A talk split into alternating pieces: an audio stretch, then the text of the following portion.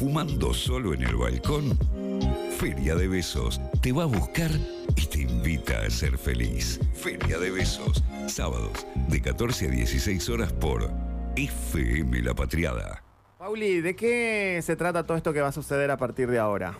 Bueno, es lo que se llama el picadito, ¿no? Es Si que- hacemos picar Sí. temas. Noticias de cuándo? Tirar unos buenos pases. ¿De cuándo? De, la esta semana. No Que más allá La de semana eso. que está terminando, terminó ayer. Programa Terminó ayer. Y ha pasado de todo. Bueno, para dar eh, inicio a este, a este momento radial, Sí. como venimos haciendo hace ya varias semanas, es repasar lo que está sucediendo en, en Jujuy. El conflicto sabemos que continúa, también las movilizaciones, los reclamos eh, de las comunidades. Este jueves 20 se realizó la, la marcha histórica que se hace por la Noche de los Apagones, que es en conmemoración aquel 20 de julio del 76 cuando inicia en la ciudad de Ledesma, en complicidad obviamente con, con el ingenio Ledesma de la, familia Blaquier. Eh, aquel, aquel apagón en el cual se detuvo de manera ilegal, se torturó a personas en esa localidad y aún eh, decenas de ellas siguen desaparecidas. Bueno, se realizó esa histórica marcha, que, es la, que fue la número 40 este año. Pero a lo que al, al- al reclamo habitual de cada año, que es la exigencia de, de- justicia por les desaparecidos en Ledesma, también se suma obviamente el contexto actual, que es el reclamo por la derogación de la reforma. La marcha se hizo, eh, como siempre, en Ledesma y también se realizó acá en Buenos Aires.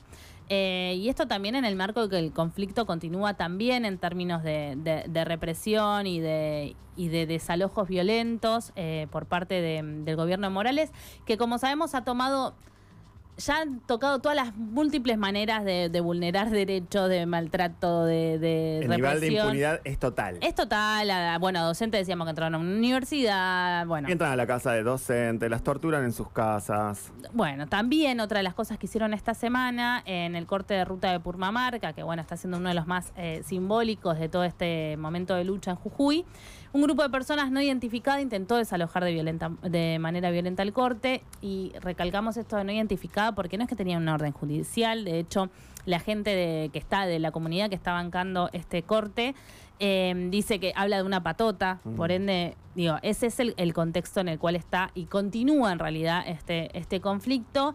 Eh, y por otro lado, también este 17 de julio, comuneros y comuneras de pueblos originarios come, o sea, pusieron, comunicaron que el 24 de julio sale hacia Buenos Aires el Malón de la Paz para reclamar y dar visibilidad a las demandas contra la reforma constitucional y en defensa del agua. Se estima que va a llegar eh, a la Casa Rosada, que es el punto en el cual llega, al 4 de agosto. O sea, el 24 de julio al 4 de agosto. Y les cuento que hay un antecedente de esto. El 15 de mayo de 1946 ya se realizó una, una caravana de Jujuy a Buenos Aires. En ese momento le exigían a, a Perón que, que, bueno, que también por sus territorios y demás, eh, les recibió, pero luego fueron reprimidos y tuvieron que regresar a Jujuy. Eh, o sea que no tuvo un final feliz. Esperemos que esto sí tenga un final feliz, eh, que el 4 de agosto los puedan recibir y les puedan dar desde, desde la presidencia digo, de la nación, ¿no? Algún tipo de, Y en una coyuntura aparte muy acompañamiento. electoral. Sí, y también cuando no están acompañando demasiado, ¿no? Ujú. Medio como que, bueno, parece que es un, Mm. es un contexto y es una situación solamente provincial y la verdad que va a afectar eh, al resto. Y también es raro que no quieran sacar algo de rédito político de esto, Está ¿no? este chabón Está Morales. Morales, que es el vice de uno del can- precandidato a vice de una de las fórmulas que, que les puede llegar a ir bien. Exacto. Entonces yo ahí la verdad que, que- que las intenciones políticas no me quedan del todo claras. Bueno, o sí. Sí. No, está todo bastante desdibujado también, no sé si... o sea, Pero no es muy difícil pronunciarte ante tanta literalidad. Sí, pero vos podés como presidente hacer otras cosas, no solamente pronunciarte. Podés intervenir la provincia. No está sucediendo, digo. O sea, si estuviéramos en otro contexto político, con otro peso político por parte del gobierno nacional, a la miércoles, ya está, te intervenir la provincia. Sí, aparte es como, o sea, están mostrando un nivel de poder eh, Morales con todo lo que está haciendo, que está haciendo lo que tal vez no se hizo en otro momento de la historia, ¿no? Exacto. Pero bueno, em, entonces, o sea, sigue todo bastante complejo y las comunidades siguen advirtiendo que hoy ya no tienen agua por la explotación del litio, eh, que le genera sequía en, en sus campos, que afecta también a su ganado. Eh, también los docentes continúan en paro, advierten que quizás después de las vacaciones eh, pueden no volver a las aulas. Digo, el contexto sigue em, tal cual lo veníamos comentando y un poco agudizándose también. Eh, ya que hablamos de- del, del contexto de las elecciones y también recién mencionaba lo del litio, que es uno de los puntos de, de conflicto, es uno de los intereses también que, que rondan eh, la situación de Jujuy. em, hay algo que también estamos, no sé si, si lo han notado, pero ya de por sí la, la agenda electoral en términos de discusiones y propuestas no está siendo muy contundente, ¿no? No se habla mucho de eso y es más como el piribiribi me dijo, no me dijo, pelea política y demás. Sí, no hay propuesta. Exacto, no se habla y de lo que menos se habla, obviamente, porque no se habló antes y tampoco se va a hablar ahora, es de la agenda ambiental, ¿no? Y para esto les recomiendo una nota eh, de la periodista Ana Breccia, que, del diario AR, que indaga en cuál es la propuesta de cada uno de los candidatos de La Paso, ¿sí? o al menos de, los principales, ¿no? Pues sabemos que hay, que hay varios, pero por lo menos de los principales, y cuenta eh, cuáles son los esto, las propuestas que tienen relación a, la cuestión ambiental, a la economía y el desarrollo de las comunidades. Le- les pregunta sobre los basurales a cielo abierto, cambio climático, energías no renovables, energías renovables en realidad, agrotóxicos, etcétera. Eh, les recomiendo entonces, se llama extracción litio, o sea, la- la- el debate de la agenda ambiental en los candidatos presidenciales en Diario AR de Ana Breccia. Está bueno. Está bueno. Repasa cada uno y Mm. lo que proponen. Eh, algo que está haciendo bastante parecido es Fernando Berkovich en el newsletter Sí. de Cenital. También hace como, no con agenda ambiental, pero sí con el problema eh, más edilicio de ciudad propietario. Está buenísimo. Está buenísimo. Sí, sí, sí, está buenísimo. Em, bien, chiques, y vamos a pasar entonces por el paro de los metrodelegados. No me entra todo hoy, ya les voy diciendo, no entra todo, así que estoy tra, tra, tra descartando.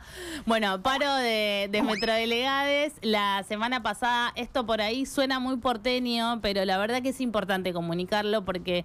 eh, creo que no se le está dando la cobertura más de, ah, solamente hay paro de subte y lo que está sucediendo en los subtes en esta ciudad es bastante preocupante. Ya la semana pasada, lo habrán notado quienes viajamos en la ciudad de Buenos Aires, hubo un paro de subte por algunas horas. Esta semana eh, y hoy advirtieron que va a volver a haber un paro el miércoles 26 de julio que van a realizar apertura de molinetes y un paro de tres horas, de 13 a 16, en todas las líneas de premetro. En algunas abren el molinete de 10 a 3, etcétera.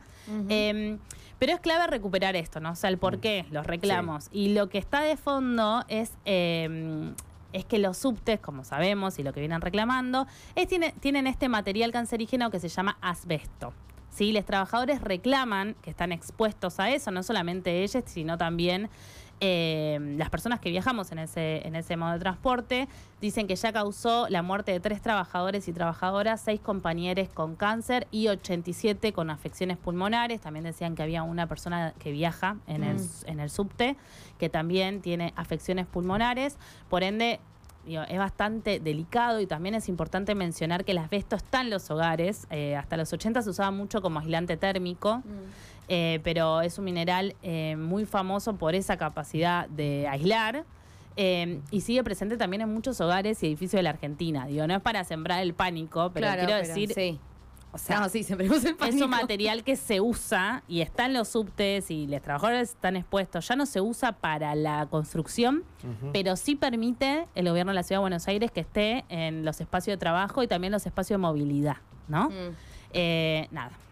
Lamentable, la verdad, y, y está bueno más que quejarse por el paro o no paro, acompañar porque es muy delicada la situación que están viviendo los trabajadores del subte porque atenta directamente contra su salud. Claro. Y por otro lado, y en otro orden de cosas, seguimos hablando Mundial Femenino. Esperamos la semana que viene a Delphi Mónaco, que nos viene con información de la buena de la que sabe, sabe. Eh, arrancó el Mundial esta semana. Eh, quienes son anfitriones de este Mundial, que es Nueva Zelanda y Australia, ya ganaron sus respectivos partidos. Nueva Zelanda 1 a 0 a Noruega, Australia 1 a 0 a Irlanda. Hasta ahí decimos tranqui, no está viendo goleadas en este mundial, ¿viste? Que Claro. siempre dicen, ah, el Sí. mundial de fútbol femenino de 80. con-". Bueno, no, pero hubo una goleada que, que es importante. Japón goleó 5 a 0 a Zambia. Linda goleada. España 3 a 0 a Costa Rica y Estados Unidos 3 a 0 a Vietnam. Estados Unidos, Vietnam. Mm. ¡Wow! Así arrancó el Mundial de Fútbol Femenino. Aparece Apocalipsis. Inglaterra 1 a 0 a Haití, bueno, y así eh, eh, hay varios partidos que ya, que ya se dio inicio a este mundial. Y el lunes eh, juegan nuestra, nuestra selección de fútbol femenino a las 3 a.m. menos amiguero el horario imposible, Mm. chiquis. Lunes. Hablando de Lunes eso. a las 3. Lunes a las ah, 3 yo estoy de a.m. vacaciones, yo puedo ver. ¿Vos podés? Va, puedo ver. ¿Pero te interesa? Sí. Ah, qué bueno. Em, Me sé nombres de jugadoras. Muy bien, Dani. No me los tomes ahora porque tengo no, que no, concentrarme. no lo un voy a hacer. Lunes 3 a.m., el Leo ya se lo está agendando. El jueves 27 a las 21 horas, ese es más fácil. Eh, y de- contra. Pará. eh, y- no, y el tercer partido a las 2 de la mañana, este es el que es imposible, a las 4 a.m. contra Suecia. Mm. Muy sé difícil. que Loli Insúa lo dijo en la Kermés, en el programa que eh, nos antecede, pero la transmisión, Pauli, es lo que quiero Sí, buscar. la transmisión es, o sea, la TV pública transmite todos los partidos de la selección argentina y, el, y quienes están transmitiendo el Mundial de Fútbol es DirecTV. DirecTV. Mm. Todo. O sea, yo no tengo Me Quiero Morir porque, el- bueno, también está eh, la plataforma DirecTV, pero que tal vez, bueno, se puede acceder más fácil que poniendo el cable. Pero está muy bueno porque podemos ver Todos o sea, los partidos. Digo, sí, así hasta la final, digo, A en mí el me caso de que no lleguen las pibas. nomás. Pero está bueno, está bueno porque ahí también te das cuenta cómo, cómo está el fútbol femenino en otros, en En otras otros países, latitudes. Claro. Em, bueno, chiques, y un poco para ir dándole cierre a este momento, eh, vamos a hablar de Lali. ¿Qué pasó? En una semana en la que no sé si saben, pero Nacha le pegó un poquito a Lali, suavecito igual. Para mí no fue tan terrible, más sí se rió de algo que no hay que Qué reírse. intensa. Sí, como que estaban charlando de mm, con quién cantarías, con quién no. Estaba diciendo, bueno, a mí de los que cantan los varones nomás me gusta vos, de las pibas tal, bueno. Estaban hablando un poco de eso y dice que la llamó a Lali para grabar un tema, no, me acuerdo, no viene a cuento, y Lali no le contestó y eran como un poco mm, ferdente, decía que el conductor, ah, sí, a nosotros tampoco, bueno, y ella dice, bueno, se, como que estar subida arriba de un caballo, algo así, y después le agarra lo de la depresión, algo así dijo. Ahí la cago. Ay, ¿por qué? El momento en el que no da. No da. No da. No da. Bueno, pero también, o sea, en eso que fue algo que está. Es corrida ella, ¿no? Sí. Porque aparte le pegó a todo el mundo con esa frase, Sí, porque sí, mucha sí. gente está así, también Tini, Por digo, eso te puede no gustar Sí. Tini, que es la que se hizo cargo y lloró todo lo, lo que le sucedió. Pero de todas maneras, larga ese comentario que es como un puñal horrible para también todo. Hay una generación que está haciendo, ¿no? Eh, una generación y todes. Pero bueno, el tema de la, salud, de la salud mental está en agenda. Sí. Pero también recibí un comentario de un tal Ricardo López que anda a buscarlo, ni idea quién es. Eh, dicen que es músico.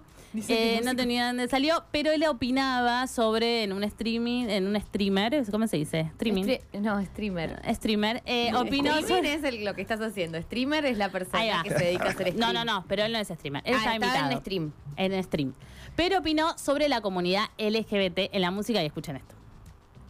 sociedad LGBT que se está encargando de contaminar o aprovecharse de la música para eh, condicionar a la población, para eh, moldear la cultura, moldear las mentes. Una de las artistas argentinas Ajá. que más veo involucrada en transversar las realidades eh, sexuales, de género y todo esto es el ejemplo de Lali.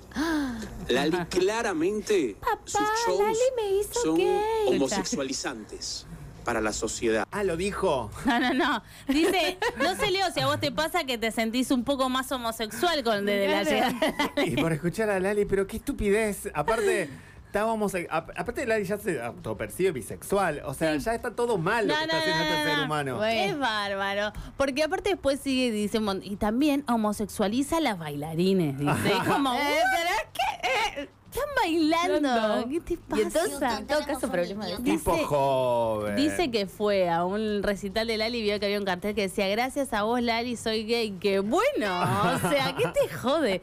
Bueno, nada, increíble que el tipo anda diciendo que Lali, o em, ¿cómo se dice? Que Rayos, homosexualizando. homosexualizador. homosexualiza La verdad que da para todo, chiques, Sí, porque, sí, sí. porque no tiene ningún tipo de sentido. Bueno, ahora sí cerramos y ahora sí nos vamos despidiendo, no sin antes eh, decir que eh, hace ya dos años, un 22 de julio, eh, fallecía Palo Pandolfo y va aquí un pequeño homenaje. Nos vamos escuchando Tu Amor de Palo Pandolfo con Santiago Motorizado e Hilda Lizarazo.